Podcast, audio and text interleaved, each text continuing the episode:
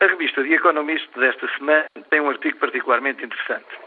Segundo o seu autor, o aumento do emprego feminino no mundo desenvolvido foi a força motora mais importante do crescimento nas duas décadas passadas. Neste contexto, afirma perentório que o aumento do número de mulheres no mercado de trabalho contribui mais para o crescimento global do PIB do que as novas tecnologias ou os novos gigantes como a China ou a Índia. É bom de ver que não se pode falar de uma entrada de mulheres no mercado de trabalho, unicamente se pode falar, nos países desenvolvidos da Europa e da América do Norte, de uma transferência do trabalho doméstico para o trabalho externo remunerado. O aumento da qualificação, aliado às capacidades específicas femininas para o trabalho intelectual, são razões substantivas do desenvolvimento económico. No entanto, como qualquer gestor sabe, nenhuma vantagem pode ser contabilizada unicamente do lado dos ativos do balanço. A diminuição do número de trabalhadores no lado informal da economia, no trabalho doméstico, tem acarretado, por um lado, um aumento da imigração e, por outro, acrescidas dificuldades na educação dos mais jovens e no apoio aos mais velhos.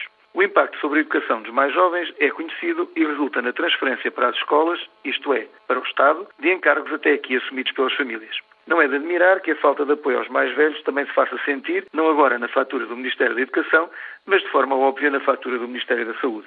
Quando hoje se lançam programas de cuidados continuados ou de cuidados paliativos, o que se está a fazer é transferir para o local mais adequado os velhos e desamparados que as famílias abandonaram nos hospitais. É uma realidade conhecida de todos os que trabalham nas grandes cidades. O número crescente de doentes que, após clinicamente controlados de um episódio de doença aguda, ficam residentes na instituição de saúde porque simplesmente não têm, ou ninguém quer que tenham, lugar para onde ir.